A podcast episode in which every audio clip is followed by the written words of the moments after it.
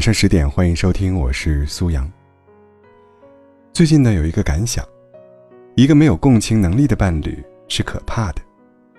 有一个今年开始创业的朋友，创业之前，他现在的主业是副业，因为根基不稳，还不敢直接离职，只能双线并行。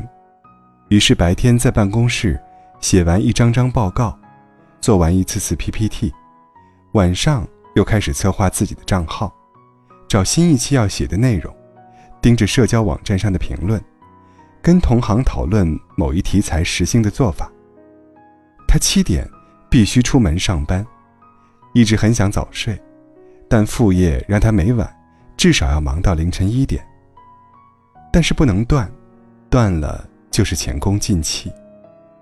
于是每天遭遇相似的狼狈，就像是被打散的沙袋一样，松松垮垮挣扎起床。被生活咬着尾巴一般打圈前进，终于，她在某一天绷不住，丧气万分的对男朋友说：“就是现在，很想哭。为什么呢？新上的综艺节目自己真的很想看，嗑着瓜子，喝着汽水慢慢看。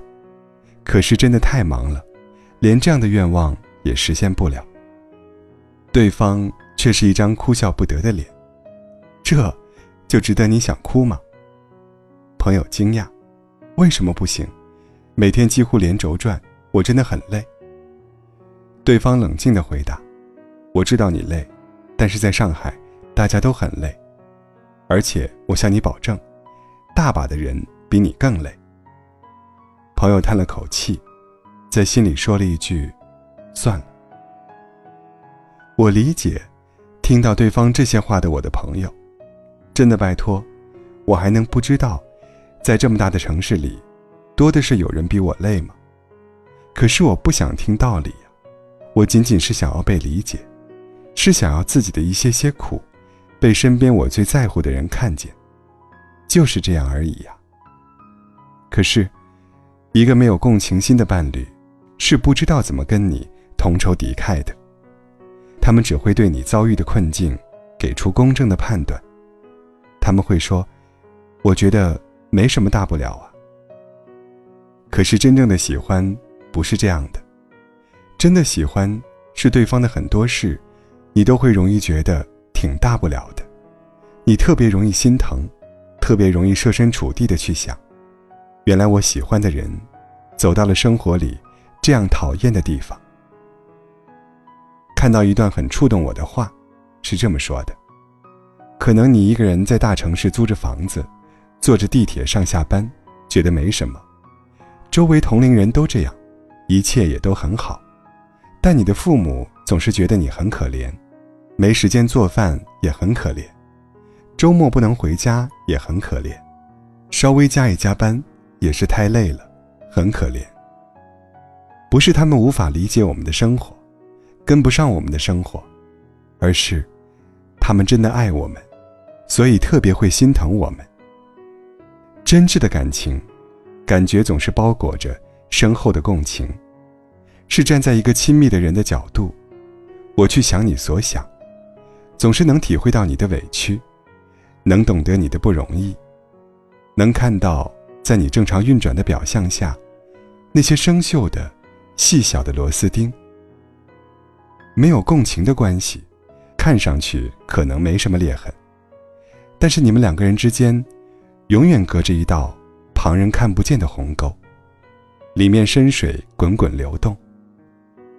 而且，我始终觉得，人不能在别人经受痛苦时，总是飞速选择做一个理中客，说别人小题大做，或者说别人咎由自取。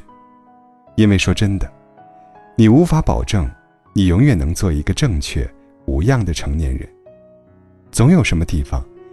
会跌倒的，至少，在想到自己有一天也可能被生活重击在地，都不应该看不见别人一时遇到的难呐。更何况，那是你最应该好好理解的人。大家都渴望拥有一个温柔的伴侣，而我觉得，真正温柔的人，一定是能够共情身边的人。但是我又悲观的觉得。这样的人应该是少数，甚至他们自己内心的脆弱，他们可能都无法察觉。一个能跟你共情的伴侣，该有多细腻，多难得呀！现在很多男生把哄女生当做必备的恋爱功课，一看见女生哭了，公式化的去哄，去说“宝贝，没关系，我爱你”，其实心里还是鄙夷的。怎么就是这么脆弱的生物呢？如果我遇到这样的事，一定不会这么难堪的。看到女生终于雨过天晴，心里松了一口气，可算是哄好了。这也不叫共情，这种人工糖精一样的程序，也不是我们需要的。没有共情的关系，里面没有真正的心疼，很难让人感觉到并肩作战，依然是孤独的。人生的沉沉重量，依然是垂直降落。你从未想过要他人分担，只是想被理解，但仅仅这一点，也并不是所有人都能做到。因为共情当中，总是包含着柔软、恻隐、设身处地的着想，这些好东西。脆弱的我们，希望在一段亲密关系里得到的东西。去缓释生活这场漫长战斗带给我们的伤。比起被敷衍的安慰，我们都想被深刻的安慰。一个人去吃饭、逛街，跟自己玩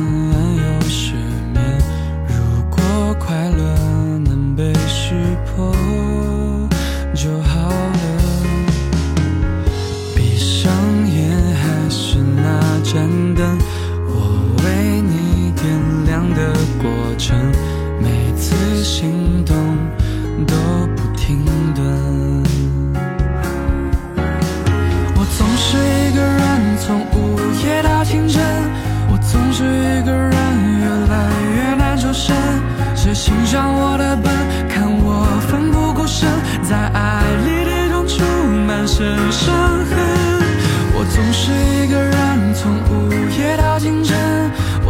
是一个人。